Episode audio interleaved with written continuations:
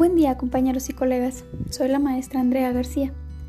Para esta actividad, sin duda hablaremos de un tema muy significativo en nuestro quehacer docente, la importancia de incluir la evaluación en la planeación de actividades, un tema que en lo personal me causa mucho ruido, pues para mí ha sido todo un reto plasmar la evaluación en mi planeación didáctica y comprender cómo, por qué y para qué se evalúa. Sabemos que una de las principales herramientas que tiene el docente es la planeación, aquella en donde se organizan las actividades de enseñanza que se llevarán a cabo en un periodo determinado, es decir, antes, durante y al final de un proceso educativo. Yo creo que aquí todos tenemos en mente que la elaboración de una planeación siempre ha sido un desafío muy grande para el docente, pues debe sacar provecho a toda esa experiencia y creatividad para que su plan de trabajo sea congruente y adaptable al contexto en el que se desenvuelve.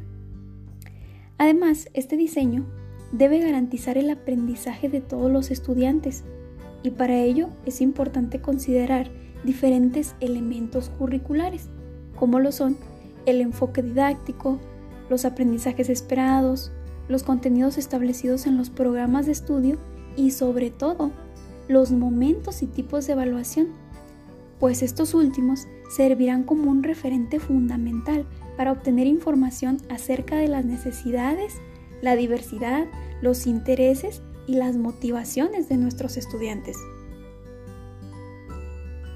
Con base a lo anterior, podemos afirmar que planear y evaluar son las dos caras de la moneda, como bien se menciona en el texto que leímos para esta actividad. En definitiva, son dos aspectos fundamentales que es imposible separar en el proceso pedagógico porque al planear una secuencia didáctica es indispensable establecer cómo se valorará el desempeño de los estudiantes.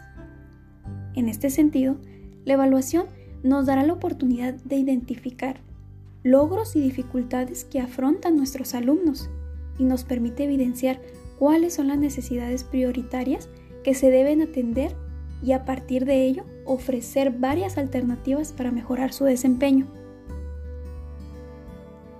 La evaluación no solo nos permite observar las necesidades de los alumnos, sino que también es muy importante nuestro quehacer docente, pues favorece la reflexión sobre la enseñanza y el aprendizaje, y además nos permite elaborar ajustes a nuestra propuesta didáctica. A fin de cuentas, la planeación y la evaluación son dos aspectos que contribuyen a potenciar el aprendizaje de todos los estudiantes, como de los, de, los profesores. Pero para garantizar esto, es importante que incorporemos diferentes tipos de evaluación, como la diagnóstica, la formativa, la sumativa, la heteroevaluación, coevaluación y la autoevaluación, ya que éstas representan diferentes propósitos que nos ayudarán a un fin determinado. Asimismo, es sustancial que incluyamos en nuestra planificación diferentes momentos para evaluar, es decir, en el inicio, desarrollo y cierre de cada secuencia didáctica, buscando siempre los instrumentos que mejor se adapten a los aprendizajes esperados. Otra manera de potenciar el aprendizaje en nuestros estudiantes es incorporar una situación auténtica de enseñanza y evaluación. Esta manera de planificar enseña y evalúa con base a problemas y situaciones reales. Además, favorece el trabajo entre pares y fomenta la comprensión de los contenidos o temas. Al incluir esto en nuestra planeación, obviamente vamos a contribuir a que el estudiante desarrolle habilidades que le permitan construir su propio aprendizaje, pero sobre todo lo llevaremos a interesarse y a motivarse por aprender. También es sustancial evaluar con una mirada preventiva pues nos ayuda a detectar aquellos alumnos que tienen barreras de aprendizaje y que están en riesgo de fracaso escolar. Esta es una evaluación que nos ayuda en nuestra práctica docente, pues a partir de ella tendremos la oportunidad de crear nuevas oportunidades de aprendizaje y valorar las dificultades que tienen. Les confieso que en mis primeros años de práctica docente fue todo un reto implementar la evaluación en mi planeación, pues no acababa de comprender los diferentes tipos y momentos que se necesitan para evaluar. Pero con el paso del tiempo he ido incorporando diferentes instrumentos de evaluación que han fortalecido mi desempeño como docente.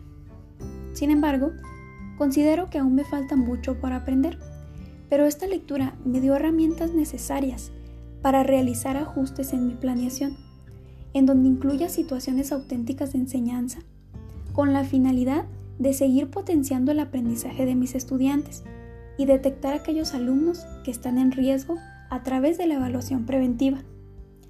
En conclusión, la evaluación con enfoque formativo es sustancial en la planificación de nuestras actividades porque permite valorar de manera cualitativa y cualitativa el desempeño que tienen nuestros estudiantes. Además, nos da la oportunidad de reflexionar sobre nuestra propia práctica y hacer los ajustes necesarios con la finalidad de mejorar los logros de aprendizaje. También considero que es fundamental que definamos instrumentos de evaluación los que más se adecúen a los aprendizajes e interesen de nuestros alumnos. Y asimismo, definir los momentos en los que vamos a evaluar, asegurándonos de que sea de manera continua y no únicamente al finalizar un periodo. Además, creo que es importante incorporar actividades de evaluación que consideren tanto el diseño de las situaciones educativas auténticas, así como la prevención para evitar el fracaso escolar porque al incluir esta información en la planeación, fortaleceremos la secuencia didáctica propuesta y nos brindará herramientas para mejorar. Y bueno, en concreto, la planeación y la evaluación son aliados de nuestro quehacer docente, porque nos permite conseguir fines educativos. Colegas, me despido de ustedes, no sin antes enviarles un fuerte abrazo. Muchas gracias por escucharme.